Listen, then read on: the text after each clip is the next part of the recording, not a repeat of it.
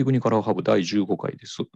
この前ね、お客さんと SNS の話になって、その内容っていうのが、高校生の娘が TikTok ばっか見てて、最近の若者はうんぬんみたいな、ベタな話やったんですけど、もちろんそれは最近の若者に限った話じゃなくて、例えば僕は昔、ミクシー時代がまあやばくて、なんせ仕事中、仕事中っていうか、まあ、仕事中も仕事中、取引先の人が対面にいる状態で、見積もりとかするふりしながら、マイミク、マイミクの人とコメントのやり取りをしてたぐらいの中毒やったんですね。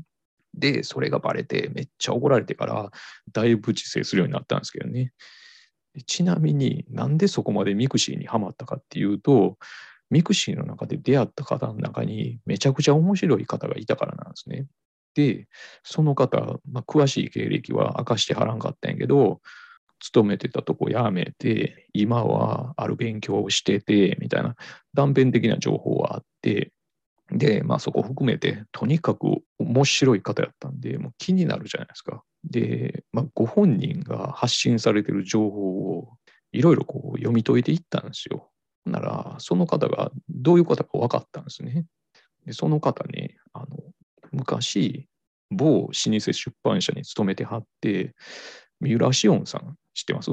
今やね、まあ、結構有名な作家なんでご存知な方多いと思うんですけど、三浦紫音さんの執筆活動の最初期にあたるエッセイの担当の方やったんですよ。で、三浦さんのあるエッセイ集の後書きで、割とがっつりその方とのエピソード書いてはるんですけど、その内容がもうめっちゃわかるし、今まさに自分がそういうやり取りさせてもらってるわ、やばいわっていう体験があったんですよね。で、何の話かっていうと、ミクシーってまあ著名な方が全然別名義でやってることもあったりして、なんちゅうか肩書きを抜きにしてやり取りする良さみたいなのがあったなと。ツイッターやったら、まあまあ本人のプロフィールに基づいた関係性の方が強いかなっていう印象あるんで、だからまあそんな感じで、一言に SNS って言っても違いはあるし、もちろん逆に共通してるところもあるやろうし、まあ、とりあえずざぐっと SNS についての話をしてみたいなと思います。じゃあ行きます。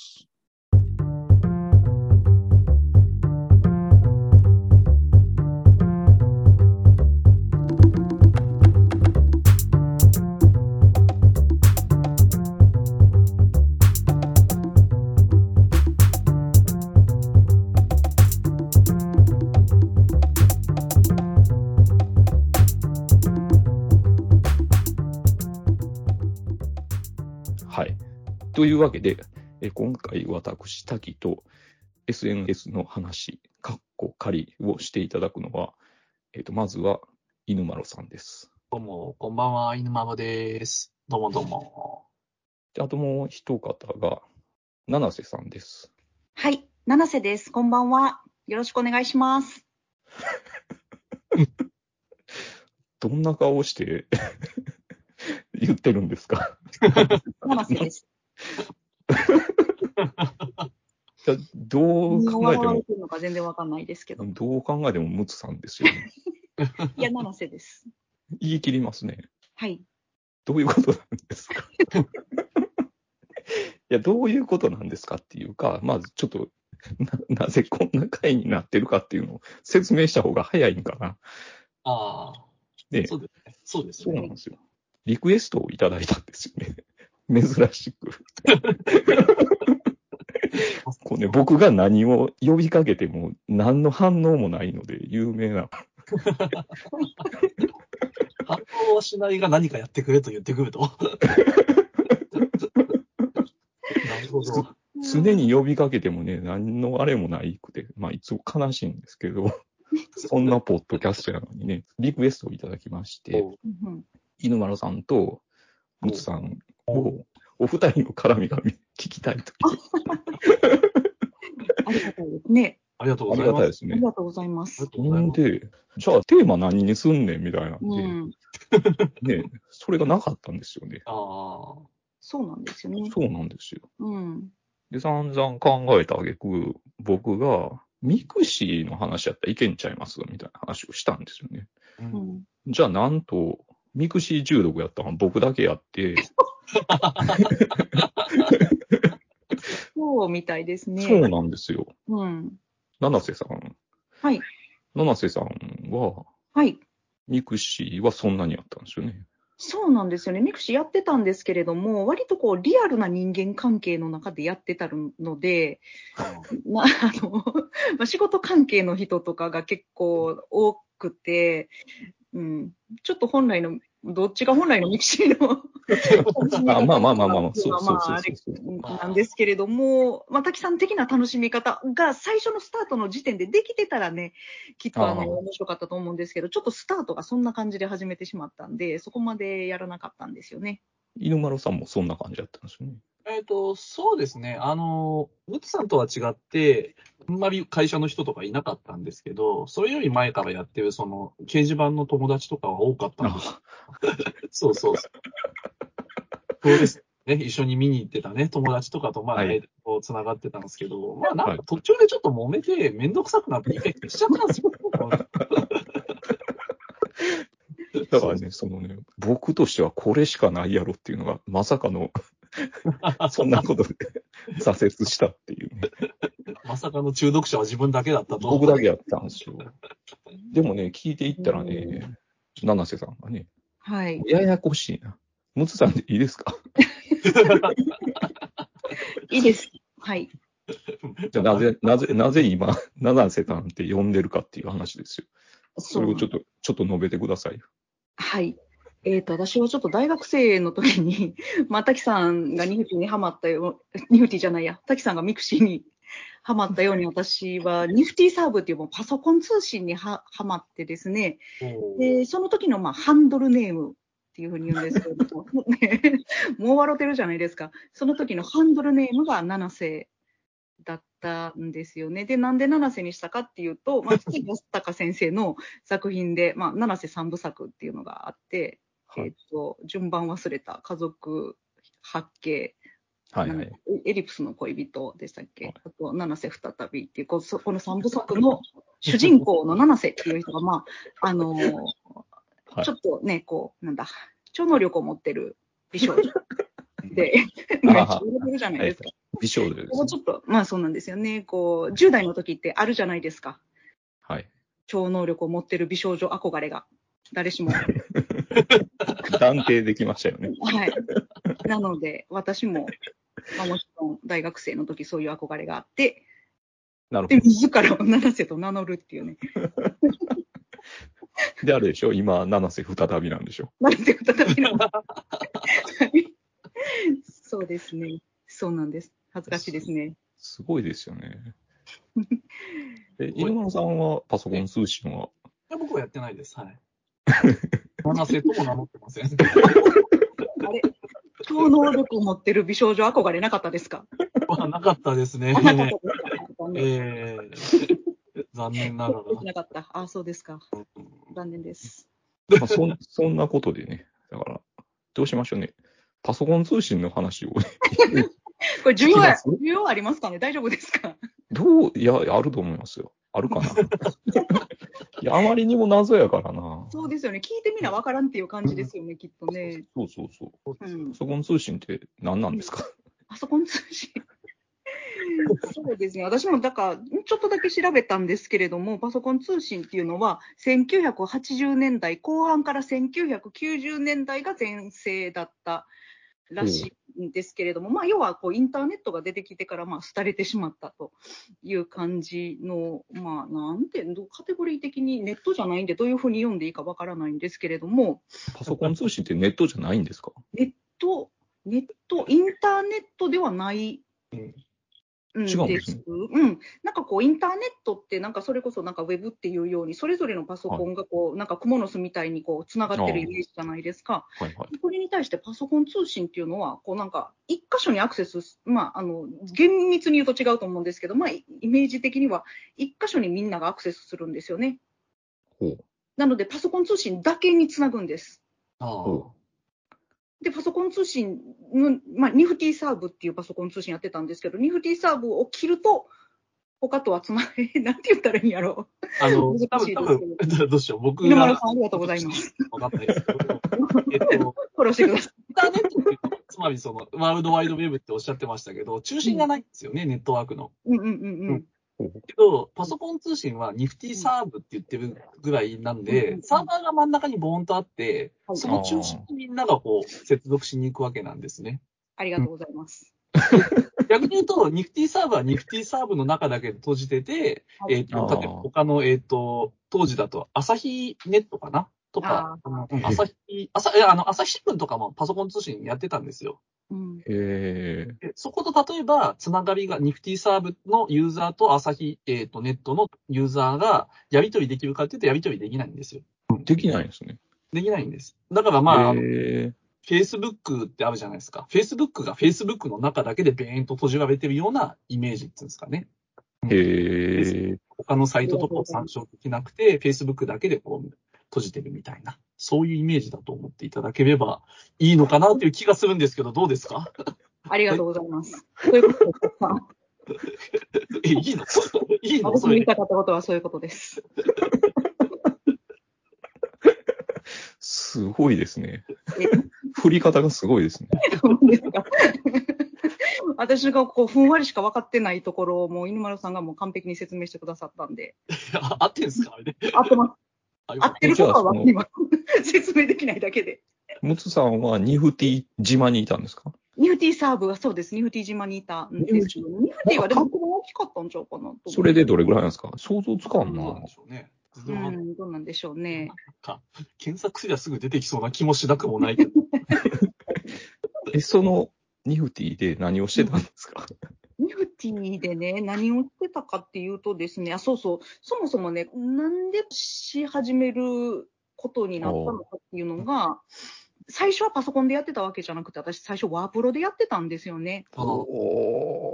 で、あの、大学に入って、あの、富士通のね、オアシスっていうワープロを買ったんですよね。でおそのワープロに、どうやらなんかモデムっていうのがついてるらしいと。おで、なんか電話線をつなぐと、ニフティサーブっていうなんかパソコン通信とかいうやつができるらしいっていうことが説明書に書いてあって。何のことかよくわかんなかったんですけど、とりあえずその電話線をつないでみて、いろいろなんかやってみて、はそしたらこうつなげて、なん。か、なんですかね、こう、ね、ワープロなんですけれども、日本とつながってるわけですよ。なんかまだ、まだ世界とつながってるって感じじゃないんですけど、少なくともこうなんか日本中とつながってるみたいな感じで、文字がね、なんか流れてくるんですよね、スクリーンに。マトリックス。そう、とにかくな、あの、黒黒地に白の文字なんですけどね。欲しいじゃないですか。な、なんか文字がわーってな流れ込んできて、で、わーってなって、で、あの、まあ、いろいろ、ね、こう、フォーラムとか掲示板とかいろいろあることはあるんですけれども、私はあはの、CB って呼ばれる、こう、チャットボードっていうね、チャットにハマってずっとチャットしてました。七瀬という名前で。なんでキリッとした顔で。七瀬っぽい顔で言いましたよね。あ、すごい。95年には100万人ですって、ニフティさんは。ちょっと舐めたらダメですよ。いやダメですね。そうですよ。ムツさん、ダメだ、ダメですよ。大好き。大好き。これが青春のニフティサーブですよ、本当に。へえ。なんでチャットやってました。あ来る日も来る日も。テーマとかあるんですか？ないです。なんか、チャンネルっていうのがあって、それがまあ一応部屋みたいな感じになってるんですよね。で、あんまりこう詳しくは覚えてないんですけど、多分初心者は1チャンネルとか2チャンネルに入るとか、多分そういうのがあったと思います。へえ。そういうところはすごいなんか雑多な人がたくさんいてるんですよね。はい。よくわからない。ものすごいその字の流れが速くて、なんか嵐みたいな人もいてて、わーとか言ってる、こうなんか。状態のチャンネルもあれば、うんなんかね、だんだんこう、いつものメンバーみたいなのが形成されていくんです、あ、その中で。面白い、面白い、面白い。で、なんか大体こう、なんか今何チャンネルにいるみたいな感じでこう、待ち合わせたりとか、で、そうですね。で、いつものメンバーの中でだんだんやり取りをするようになっていって、で、まあ、ね、それがオフ会につながったりとか。オフ会。ああ。オフ会ですか？オフ会デビューは実はパソコン通信なんですよね、大学生時代の。大学生時代？そうなんです。オフ会。オフ会。すごいですね。なんかものすごい、おそらく滝さんの頭の中には、ものすごいこう、あの、なんて言ったらいいかわからないですけれども、はいい、や、滝さんがイメージしてるようなオフ会じゃないんですよ、それが。いや、どんなオフ会やと思思ってると思ってるんですか？はい。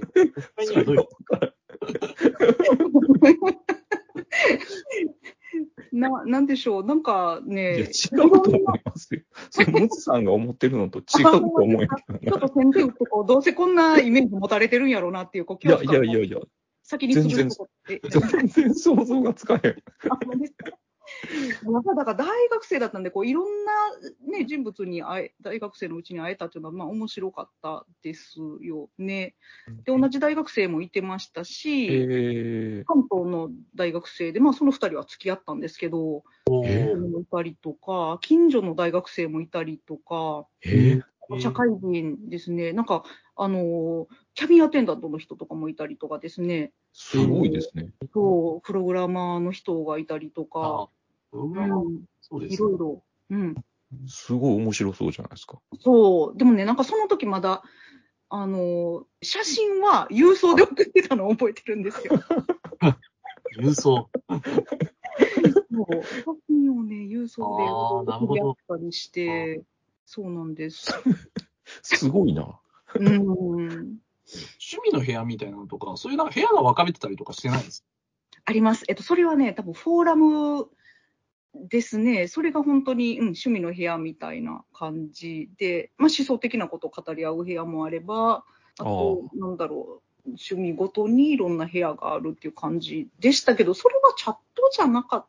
どちらかというと、掲示板に近いようなスタイルだったような覚えが、うん、そうですね。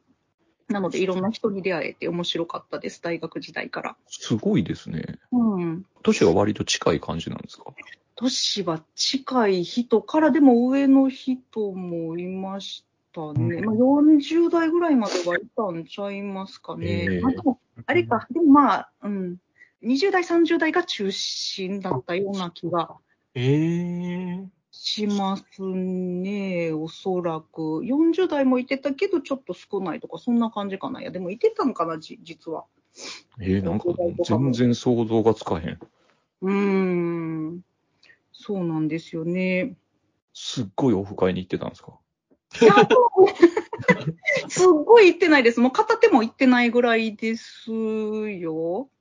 で、本当にこう同じ駅の、まあ女性のああ1個か2個ぐらい上の大学生の人がいてて、あ、それいいですね。うん、高段に住んでた、高段の実家に住んでたんですけど、その人は、なんか遊びに行ったりして、で、遊びに行ったら本当にあの、本棚が、なんていうか、はい。西田亮介さんみたいな。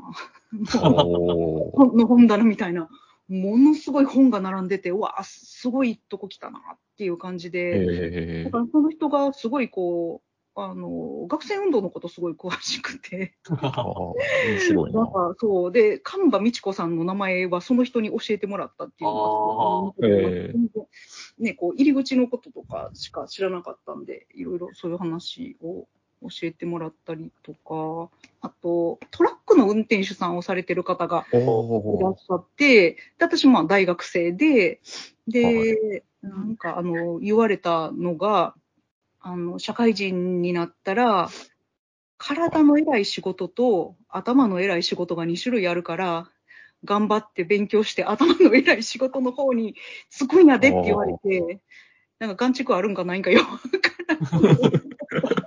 あ、そんなん言われたなっていう、なんかそういう、なんですかね、こう、普通のね、大学生だったらなかなかこう、やりとりできないようないろんな方とのやりとりが本当に楽しくて、ずーっ面白い。と起きれなくて、授業行けなかったりとか。いや、それは面白いわな。うん、そう。やる時間は夜が多いんですか？あ、そう、そうなんです、そうなんです。あの、普通に電話線つなぐんで、あの、電話代がやっぱかかっちゃうんですよね。うんで、あーその時 NTT のプランでテレ放題っていうのがあって、えっと、夜の11時から朝の8時までですね、あの、いわゆるテレホタイムっていうやつですね。で、そのテレホタイムが始まったら、わー、テレホタイム始まったって言って、こう、バーッとみんなこう、リフトえするっていう。ああ、青春です、面白いな。はああ、そうなんですよ。トラックの運転手とうんそのパソコン通信っていうのがつながる感じがないんですけど。ああ、確かに。なんで、こう、もしかしたら、こう、イメージ的には、アマチュア無線とかって、はいはいはいはいなんか、もしかしたらそういうのが好きな層はいはいはい。とも少し、まだやっぱ。りこうネットっていうのがない頃、まあ、ふ少なくともまだね、こう Windows 95が出る前なので、どちらかというと、その辺のこう怖そうからなんか流れているっていうのはあったのかなという気はしてます。すごい歴史的な話してますよね。もう、そうですよね。もう、えっ、と、で、25年以上前か。そうですよね。うんわあ、恐ろしいですね。怖いですね。うん、そうえ、ですね。90年ぐらいですか？そういうの話って。私やってたのが94年、5年、6年とか、その辺だと思うんですよ、ね。なので、本当に Windows 95が出る前ぐらいから、そのワープロでやり始めて、えで、パソコン、富士通のパソコンを買って、で、パソコンでやるとね、なんかこう、なんですかね、こう、ニフティサーブをやる用のソフトウェアっていうのがあるんですけどね、ああの、ニフマネ、へニフマネージャー、いわゆるニフマネってやつなんですけどね。これをすると、ね、あの、G、GUI ですか？なんで、もう、あの、なんですか、コマンドとかも打たなくていいっていう、あああ。そうなんです。すごい。時代ですよね。ね、そうそう、だからあのワープロでやってた時はコマンドを打たないといけなかったんですよね。いや、だから僕も大学の時の授業で、うん。ホームページを作る授業があって。めっちゃ初歩的なプログラム言語で。作ってましたもん。ああ、そうなんですね。なんかもう時代ですよね。ねえ、そうですよね。まだそんな時代やったんですよね。うん。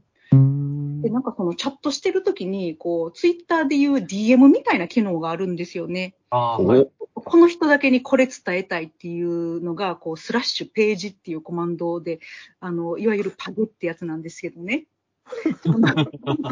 このすっごい笑顔やな。はい。なんかこういう、いいですねこういいですね懐かしいいですねはい、懐かしい言葉が使えるのが嬉しいなっていう。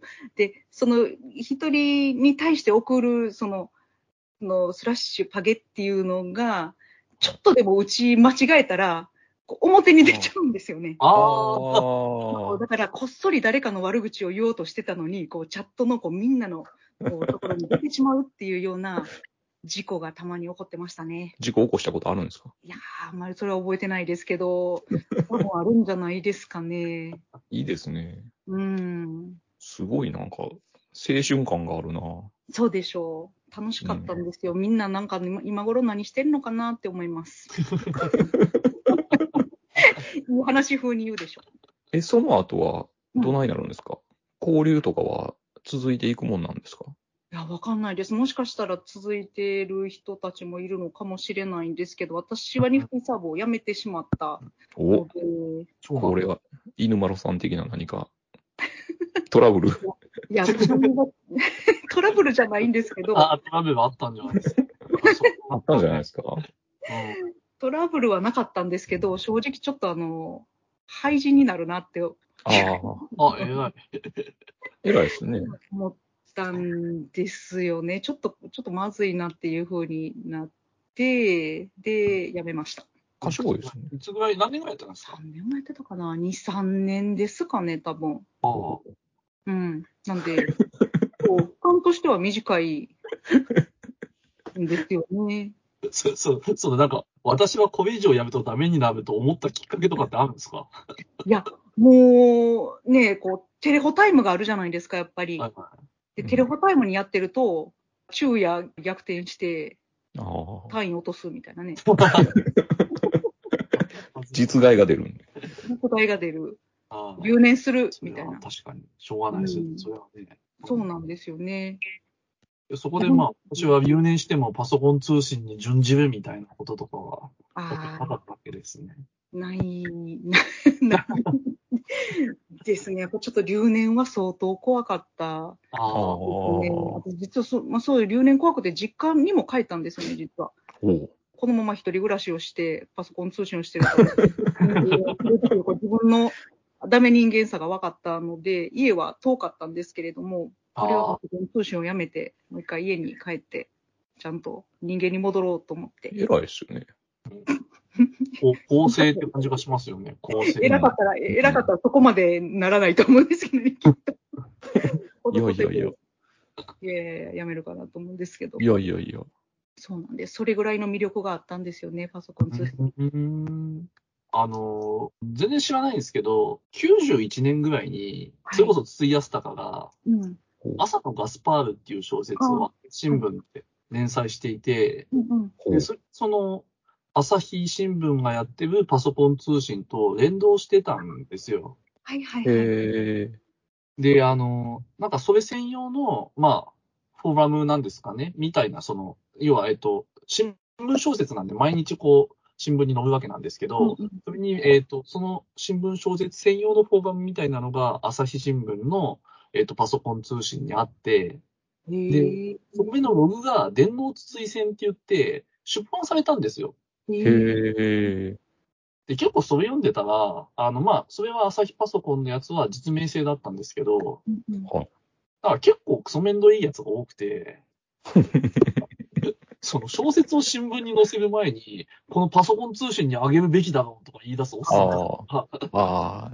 何なんでしょうね。おっさんだなと思って。で、なんかそういう人たちが、大体その、わかんないですけど、ニフティーサーブ出身だみたいな話とかが、の推薦の中でこう、なんか書かれてて、なんかこう、高校生ぐらいに僕はそれを読んで、あなんかニフティーサーブって怖い人多いんだなっていうふうに、なんか思ってた印象があるんですよね。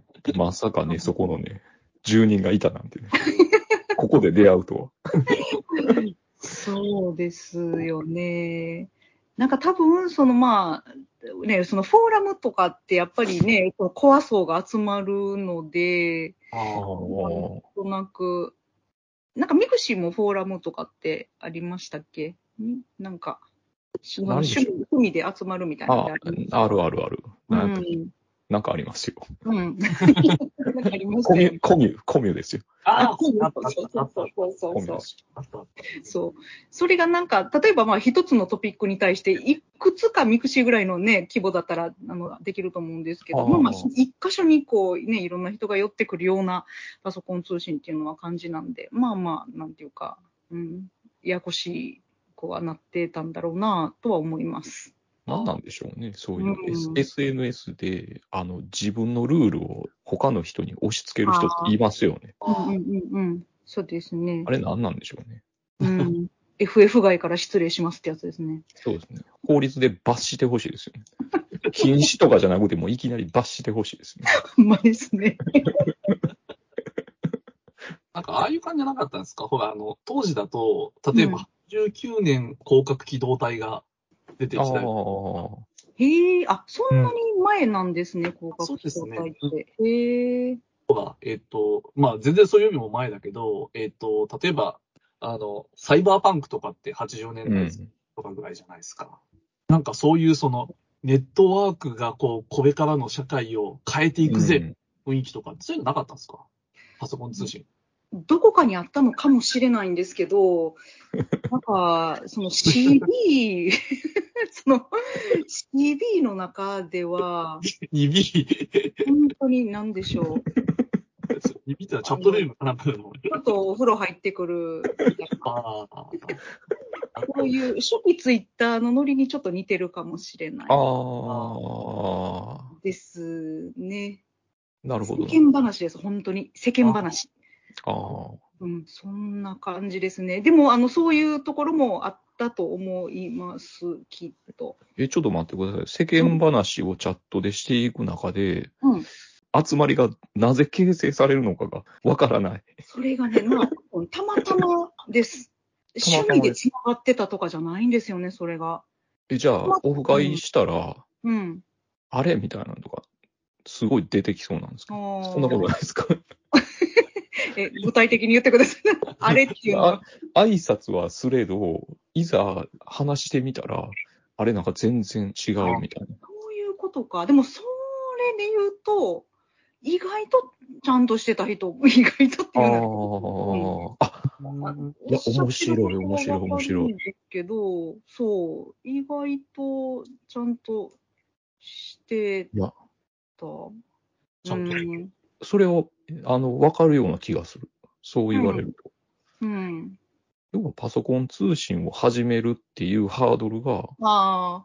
あるじゃないですか。うんうんうんうんうんそれは今の SNS の感覚とはまた違うような気がしますね。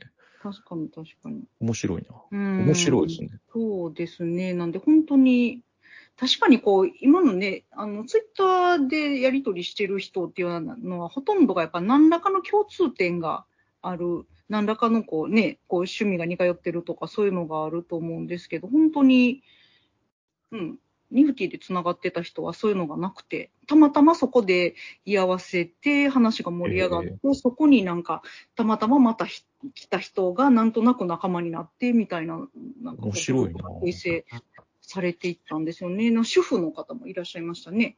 えずーっとなんか、あの、夫の文句を言ってる主婦えのあ方あ、いいですね。ちょっとなんか年中酔っ払ってるみたいな。大丈夫かなっていう。ことだけちゃんとしてるみたいな。すごい黎明期間があるなぁうんうんうんうんでそれはそのパソコン通信をやっているっていうだけで、やっぱりその人数が少ないから、それで連帯感みたいなのがあったっていう感じなんですかね。それとはまた違うのかな？確かにそうかもしれないですね。これもそうですね。あの、自分のこうリアルな知り合いの中でパソコン通信をしてる人っていうのはやっぱり一人もいなかったああ。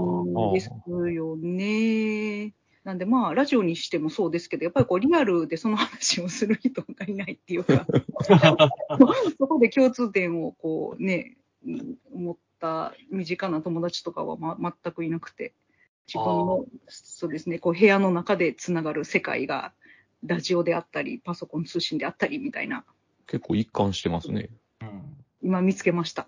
面白い。面白いな。パソコン通信にこのサイキッカーの集いみたいな、サイキッカーでもサイキック青年団のリスナーの集いみたいなやつとかってないんですなんかありそうあありそうありそと思います。掲示板、なんか、すごい親和性高そうやもん。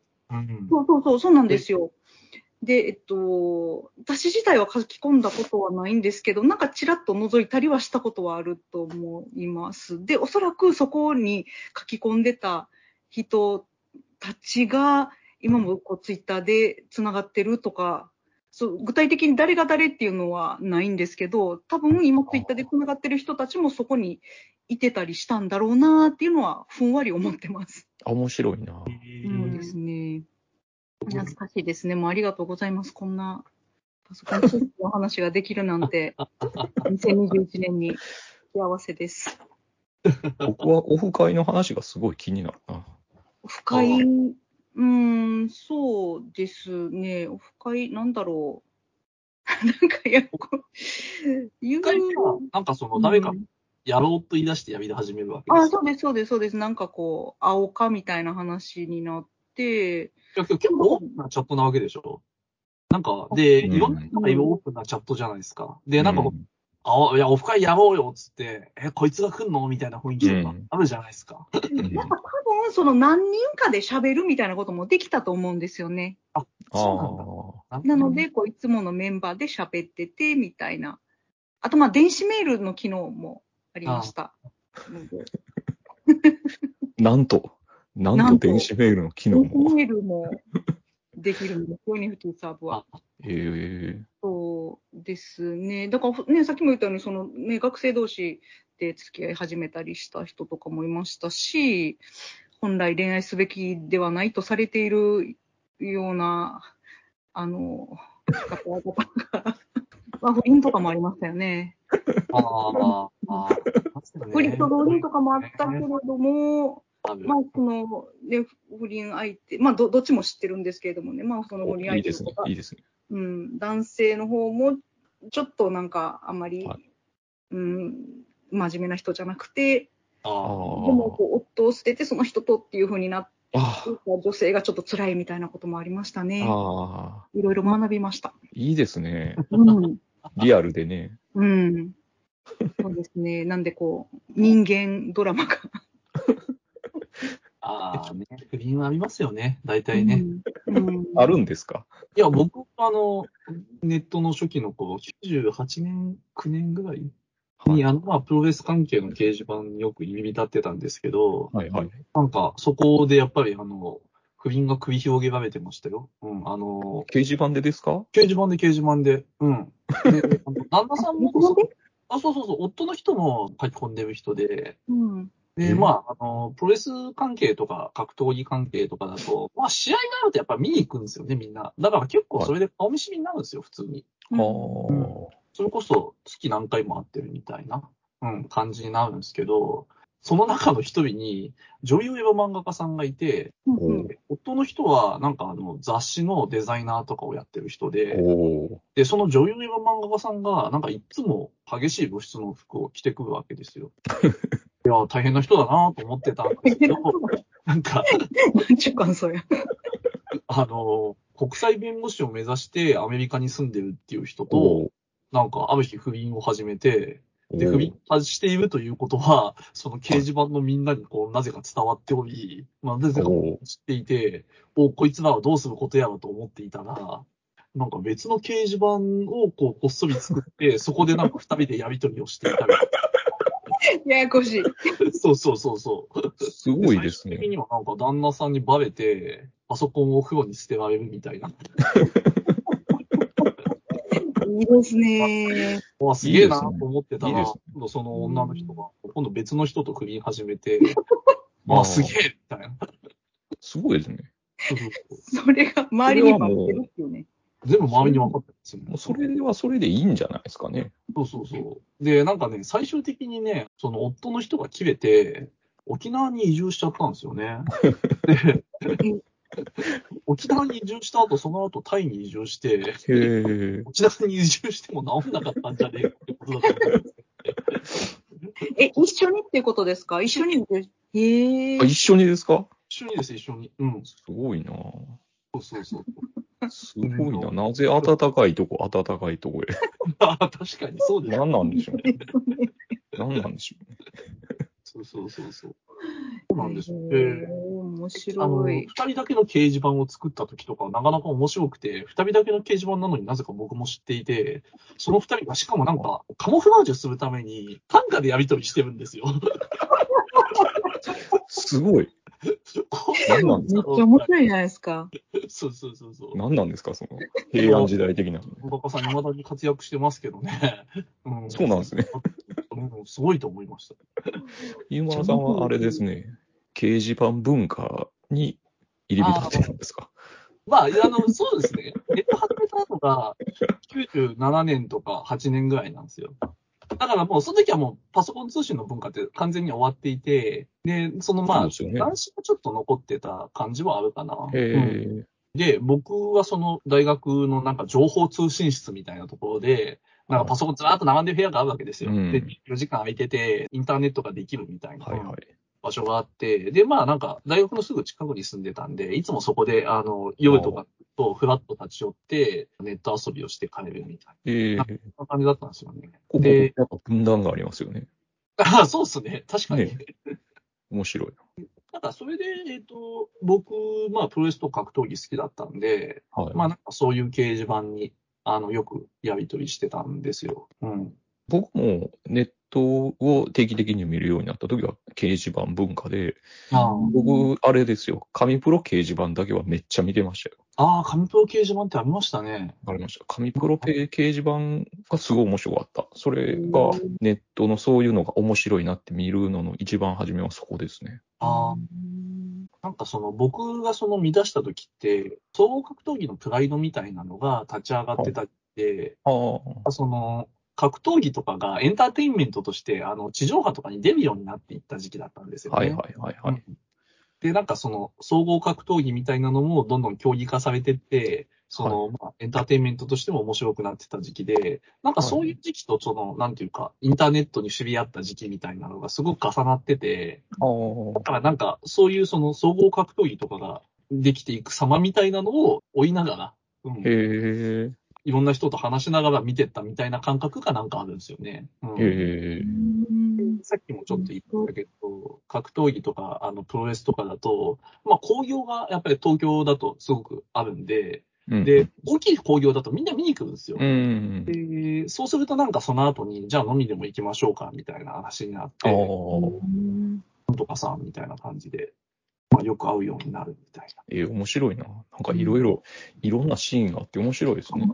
そうですね。で、まあ結構そこで知り合った人っていうのが、さっきのムツさんの話じゃないですけど、結構年配の方とかも多かったり、うん。その後すごくお世話になるような人とかもいたりとか、まああと同年代の若いやつがいたり、うん。まあいろんな人がいて、あ、面白いなって思いながら。うん。すごいな。そうそう。うん。まあそこになんかその、不倫、不倫してた人とかもいたりとかするんですよ。つきものですね。そうそうそう。つきものなんですか？いや、知らないけど。好きものなんじゃないですか。人が集まるところにはやっぱり、こいつってあるでしょ。ううん。ん。もういいじゃないですか。自由にすればいいじゃないかって思うんですけどね。ね。まあ、でもやっぱりね、あの、周りの人からしたら面白いですからね。こう、やっぱり、面白いこの見せ物になりますよね。不倫してる方も、やっぱ見られてる楽しさみたいなのもあるんかもしれないですよ。いいのかもしれないですね。あるかもしれないですよ、それは。そのさっきの女性に関しては確実にそれありそうですね。ありそうですよね。ねだからまあ、なんかそういうのが、えっ、と、まあ、ずっとやってたらミクシーがある日、ある日というわけでもないか、ちょっとずつ盛り上がってきて、まあ、その前からね、うんちゃんとやっぱりね、できてきたっていうのもありますよね。そうでんすね。2チャンネルはありますよね。ありますよね。うん。2チャンネルは僕あんまりやってなかったんですよね、実は。うん。え、ムツさんは、なんか、コテハン、コテハンでやって発ないですよ。言してたんいやいや、違う。やってないです。まあ、見ることはありましたけど、その、書き込んだことは一回もないですね。まあ、その辺は、もう時代ですよね。うん。そうですね。大体ロム線じゃないですか。ああ、そうですよね。面白いなうん犬丸さんがその掲示板文化で、はいそのプロレス関係の掲示板で見てるから、うんすごいその現場で会う機会も多いから、ああ会うようになるっていうのはすごいわかるんですけど、うんうんオフ会、オフ会っていうハードルが僕の中ではすごいんですけどね。何かあって、その延長じゃなくて、会うために会うんですね。あ、そうそうそうそう。ああ、なるほど。いや、けどなんだろう、なんかうん、普通にやっぱり月1とかで会ってると、まあ仲良くなるもんですからね、人間。あうーんネットの中の出来事はネットの中の出来事みたいな感じもあるんでね。ああ、そっか。当時、その、僕が出入りしてた掲示板の中心人物みたいな人が、そういうのをガンガン混ぜていく人だったんですよね。うんああ。で、例えばなんかその人が、ある日、総合格闘技の試合に出るとか言い出して、え？で うん、なんかしかも当時だと、あの、なんか素手の試合とか、素手でこうなんか、え試合とかに出るって言い出して、はいはいまあマジかっつって、そうするとやっぱ応援しに行くじゃないですか。ああ、それは盛り上がりますね。そうそう。で、応援しに行ったら、その人の恋人みたいな人とかも一緒にいたりとかして、あ、これなんとかちゃんでさ、とか言って、ええでなんかそういうのとかで、まあ普通にどんどん仲良くなっていくみたいな、うん、感じ。と都会の感じはありますね。な、そうなんです。ああ、そうなんだ。その話、すごい都会感ありますよあねり。ます、あります。うんマジっすかうん、あります。近所のうん講談に行って、みたいな話出てきますもん。こ講談は出てこないな。でしょ。パソコン通信の相手が近所の講談に住んでて、そこ遊びに行くみたいな話出てきませんもんね。あ、出てこない。そのネットでやりとりして仲良くなった年下の男の人に会いに行くため、四国まで行ったら会ってくれなくて、泣きながら帰ってきたみたいな話とか聞くの。うん。いいですね。え、もつさんすごい遠征とかしなかったんですか？遠征は、会いに行ったりしなかったパソコン通信時代は、来る人に会うことしかしなかったですね。もう遠征はどちらかというと、もうツイッター始めてからというか、ああ。そうですね。もつさん僕と初めて会った時、うん。覚えてます？えーっと、覚えてます。もつさんすっごいニヤニヤしてたんですよ。僕を見てね。嬉しかったんでしょうね。でどないしたんですか？って聞いたら、うん。いや、なんかすっごいおじさんが来たから、みたいな言ったんですよ。覚えてます？いやーすごくないです？言ってないと思いますね。初対面ですよ。どういうことなんですか？って言ったら、あひどいですね。それどういうことなんですかって言ったら、うんいや、なんか、東京の人とかみんな若かったんでって言ったんですよ。すごくないです。失礼すぎますよね。すごいですよね。それだいぶ失礼やと思います。でもあれだと思いますよ。あの、褒めたんだと思いますよ。絶対ちゃうもん。褒めです。私、あの、老け線なんで。だから、老けとうって言ってるじゃないですか。今ちょっとあの、こぶせてひどいこと言いましたね。すいません、も犬丸さんはそういう被害に遭ってませんか？おっさんから。うんう。それひどいですね、でも本当に。合ってないですか？何一つ失礼なこと言われた記憶がないですね。おかしいですよね。いやー。まあ、言いました、私、それ。言いましたよ。忘れられないです。そうですよね。言われた方忘れない。なんでそんなん言ったんやろ、でも。なんでしょうね。すっごい笑いながら言ってましたからね。なんですか僕はまあまあいいじゃないですか。僕はいいですよ。でもね、100歩譲っていいですよ。他の人がなんて思うか。他の人に言ってないかなってちょっと心配になりました。多分ね、滝さんなら言えそうって甘えたんだと思いますよ。違うわ。いや、やっぱそこが7世間じゃないですか。7世間がこう発動して、つい出ちゃったんじゃないですか。ちょっと万能感が。そうそうそうそう。もう七瀬じゃないじゃないですか。転生語ですよ。ね転生語の息子時代じゃないですか。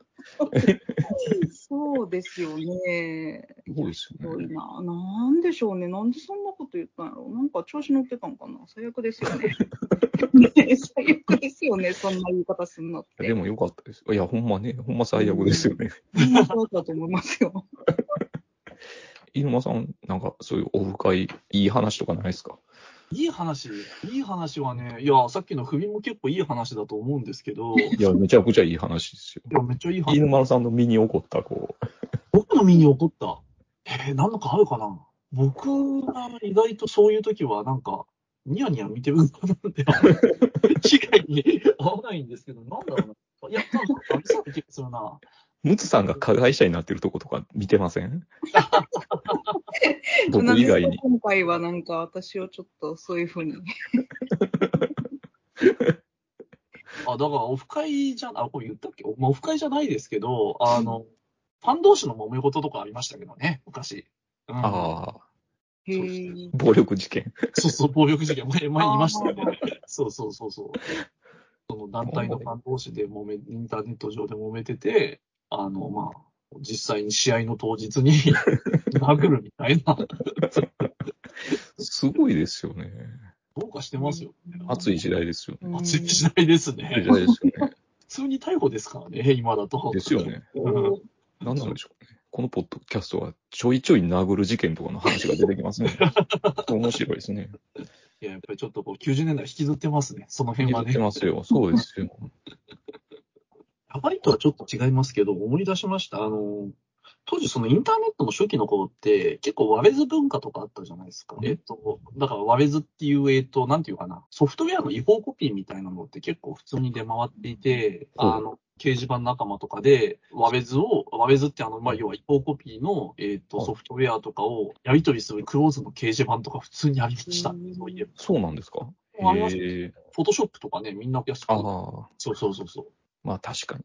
なんか、なんかハッカー文化みたいなのがやっぱりその、ある程度、あやあ、っつうか、うん、はいはいはい。ありましたね。うん、そういうのはなんかあったなうん、あとまあ、まあちょっとこれ、あの、こういう話も申し訳ないですけどね、メンバーの人々とかが、はい。SM の趣味があって、おお。えーそのネットで、えっと、見つけてきた、その、SM のお相手の方をわざわざオフ会とかに連れてきて、おお。で、うん。で、この人こういう人なんだよね、みたいな感じで、なんか、そういう写真とかを見せたりとかして、すごいじゃないですか。大変な人たちだなって思った記憶が、うん、ありました。い完全にプレイの道具にされてるじゃないですか。や、そうそうそうそう。うんへえなんか。恐ろしい世界だなと思いましたよ。うん。ムツさんそんなんないんですか？ないですね。私も今なんかなかったかなと思ったんですけど。考えても。いや、だなんか、あそうので、すね。自体がね、黎明期ってやっぱりちょっとこう、アングラ文化みたいなうんうんのうんうんうんがあったのかな、うね、んそうですよね。そういう雑誌とかもね、たくさん出てたし。う。うんん、そうですよね。そうそうそううんうん。そうですよ。なんかそう思い出した。ネットで会ったやばい人は、あの、あれですよ。あの、ああカリスマネットナンパ師ですよ。カリスマネットナンパ師。やばい人いましたよ。思い出した。そうそうそう。何なんですか、それは。あの、知り合いが、あの、なんかある日ネットナンパを始めたんですよ。でそう、あの、知り合い話し始めから面白いですね。ね。冒頭がやばいですね。ここやばいんですよ。いや、だからその人は普通の音楽ファンだったんですよ。もともとはね。で、なんか、シュタールを使っている、えっ、と、ロックの曲のデータベースとか作ったりとかしていて、すごいじゃないですか。うん、いいですよね。で、なんかその人が、なんかある日、いや、俺ネットナンパ始めるからって言って、ネットナンパ日記みたいなのを、サルサル日記っていうところで付け出して、へー。で、いや、ある日始めるもんなんかな。である日始めるものらしいんですよね、どうも。で、なんかその日記を見てたら、で、その日記にコメントをつけてる人とかを見たら、なんかどうもその当時、ネットナンパシーンみたいなのがあったんですよ。へ。で、ネットナンパをしている、まあネットナンパあるいはその道端でナンパをしている人たちが、えっと、ナンパ日記を書き、逆に、えっと、ナンパをされている女性が、ナンパされ日記みたいなのを書いてる。何なんですか？すごいな。すごいですね。何なんですかって感じでしょ？うん。はい。で、まあ不思議なシーンだなと。うん。不思議すぎますね。うん。言いますよ。うん。で、そのナンパ、ナンパ日記の方はまだなんとなく理解できる部分もあるんですよ。はいはいはい。うんうんナンパされ日記は、なんか、本当によくわかんないじゃないそうですすよね。うん。で、まあ、不思議なシーンだなと思って見ていうんうんうん見て、しかもその二つが交流するっていうのもなんかなかなか不思議な。よく考えると不思議じゃないですか。すなんかごいな。うん確かに。で、ある日、その、僕の友達が中心になってオフ会をやるって言い出して、ほうでじゃあちょっと見に行くか、みたいな感じで見に行ったんですよ。まあで、まあ、あのそれは別に、あの、割と、あの、男性、女性ともに、あの、まあ、普通の人と言っちゃ変ですけど、まあ普通の人で、まあまあ、少人数で、僕もその掲示板に入ってやりとりしてたんで、まあまあなんとなく知ってる人だったんで、普通にやりとり。はいはいはいはい。で、なんかある日、そのそのナンパシーンの大オフ会でやるという話が持ち上がり、すごいな。で、なんかどうもあ合計で30人ぐらい来るオフ会であるみたいーな。へえ。で、まあ面白がって行ったわけですよ。はいはい。一応ここまでで言っとくと、僕はそういうことはやってなかったんですけど、多 分おっちゃん的な感じで見に行ってたって感じですよね。改めて言われるとちょっと疑惑が生まれましたけどね。逆にね。逆に。で、新宿のなんか飲み会みたいなところで、なんかその座敷で30人が集まってやってて、で、なんか僕はあんまよく知らなかったんですけど、その場はにカリスマネットナンパ師なる人がいて、ほう。で、なんかこう、みんなから割とチヤホヤされてるわけなんですね。まあ、シーンの有名人として。すごいな。うん、で、どういう人なんですかって、その僕よく知らなかったから来てた友達に聞いたら、いや、あの人は、えっ、と、まあ、何々さんと言って、その世界ですごい有名で、あの、この世界。そうで、なんかそのナ、ナンパのセミナーみたいなのをやってたりとか、おナンお。教本とかを売ってたりするっつって。で、ナンパの教本10万円とかで売ってるらしいんですよ。で、まあ面白がって話聞いてたら、本職は CG アーティストだみたいな感じで、うん今度個展をやるから来てって言われて、チラシを渡されて、はいはい。組アートみたいな、そういう感じだったんですけど、やばいですね。そう全方位的にやばいな。全本当にやばいんですよ。で、なんか、その日、上も終わった後に、みんなどういうことをその日に関して書いてんだろうと思って。ちゃんとそのカリスマナンパ師みたいな人は、その場に来ていた、あの、ナンパされ日記を書いてる人をちゃんと持ち帰って、二人ともそれぞれ日記を書いており、お、おうみたいな、すごいな。ね。すごい世界でしたね。え、稲間さん、その人にはカリスマ性を感じました？カリスマ性は感じなかったんですけど、それ年後に逮捕されてたましたね、その子は。あの、銀行条例で、いわゆる。あああ。あ。ああ。それか。そうなんですよ。大変な世界だなと思いましたよ。うん。すごいですすごいね。ですね。あの好きなスパの、あの、エッチな人々にこう出てたらしいですからね。うんせめてえーね、カリスマ性はあってほしいですよね。この人ならみたいなんであってほしいですよね。いや、けどなんか本当に、なんかその世界ではめっちゃ有名な人らしくて、なんかその僕のプロレス関係の知り合いで、そういうなんかナンパとかをやってる人とかに、いや、この間何々って人と会ったよって言ったら、えー、何々さんと？みたいな感じで、あ、あ、やっぱり有名な人だったのか、みたいな。ななんなんでしょうかね、そのナンパシーン。なんですよね。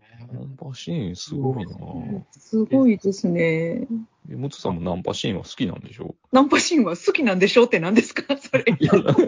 入りがおかしいでしょ。ナンパシーンには興味があるんでしょいやーだから今聞いて思ってたのが、私がね、こう、大阪、うん大阪のこの地方でですよ、こう、スパを、こう、じめじめ呼んでる時に、その、そこに出てきた人とオフ会をしてた、犬丸さんはやっぱり都会人だと思いました。えー？まさに、さっきの、え、あの人と、みたいな。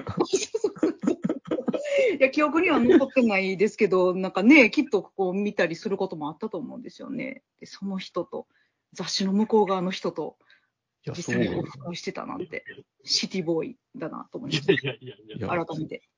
やっぱ犬間さんの話は都会感がありますよ。あります。あります、あありま。すうん。うん。うんオフ会と言ってもこんなにね、違いがあるものかっていう感じはしますよね。ほんまに思います。片や主婦でしょ？そのその主婦はね、神奈川の人なんですよ。ああ。だからね、こう、いろんなところの人とね、こうやり取りできるっていうのが、あなるほどね。そこの通信ね、いいとこです。あ。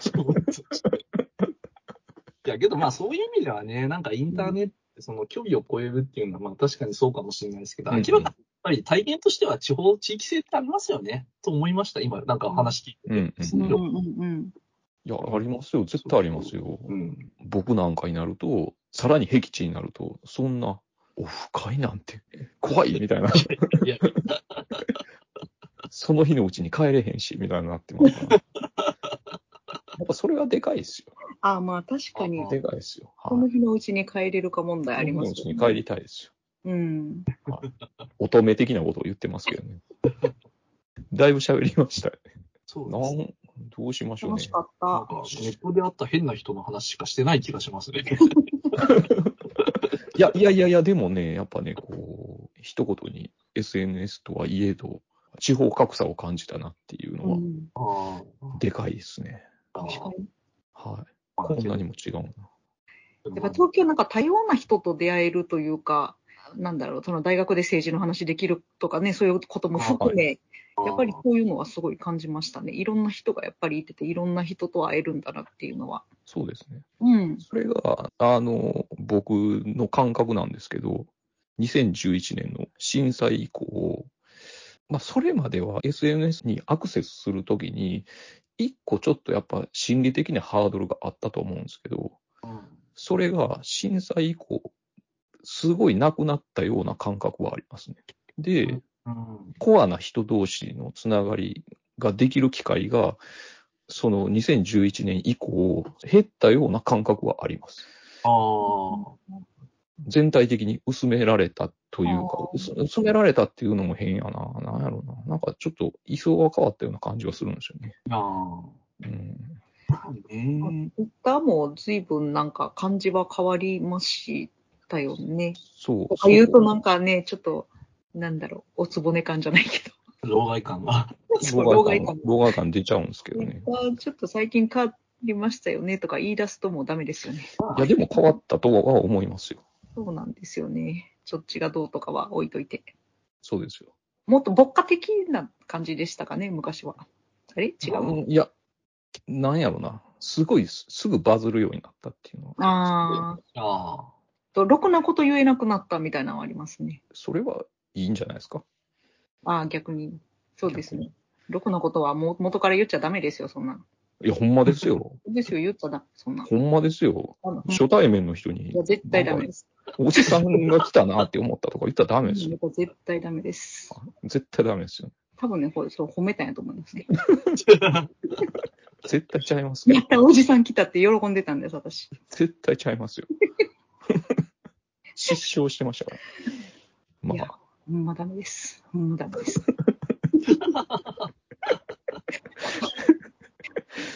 ちゃくなってますよ。強引に締めよ私の謝罪で。ほんますいませんでした。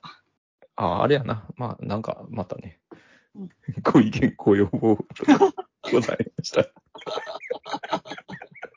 ハッシュタグ分水嶺、ね分水嶺の分は文化の分っていうのがありますんで。これ便利やな。これで締めたらええんやってああ、今気づきましたそうですよね。とりあえずそれ言ったら閉まりますよね。締まった感じになりますもんね。うんうんうん。はい。なので。いい締めやと思いますよ、滝さん。でしょう。今更褒めても遅いですよ。あ、わかりました、今の。なんとかこうカバーしようと思って。このままやったら私、すごい嫌な感じで終わってしまうから。あの、ムツさんの正体がバレたところでね。あ、ほんまですか？ああはい。よかったです。念です。はい。はい。まあなんか、なんかあったら。七瀬さん、あの時の僕ですって言ってやってくるんですよ。誰か。聞いた誰か。そうそう。いや、ほんまにね、ちょっとそれはね、うん、それをちょっと期待したいところですよね。うん。はい。ね。それをほんならじゃあ期待して終わりましょう。すごいいいですね。いつも終わり方がグズグズしてるんですけど、最高にグズグズしてる。最高やと思います。はい。まあ、あのそういうことで終わります。今回は、タッキーと、沼ロと、ムツでした。え？あ、マナツでした。あ りありがとうございました。がとうございました。あーひどい終わり方になりましたね。わー楽しかった。面白いですね。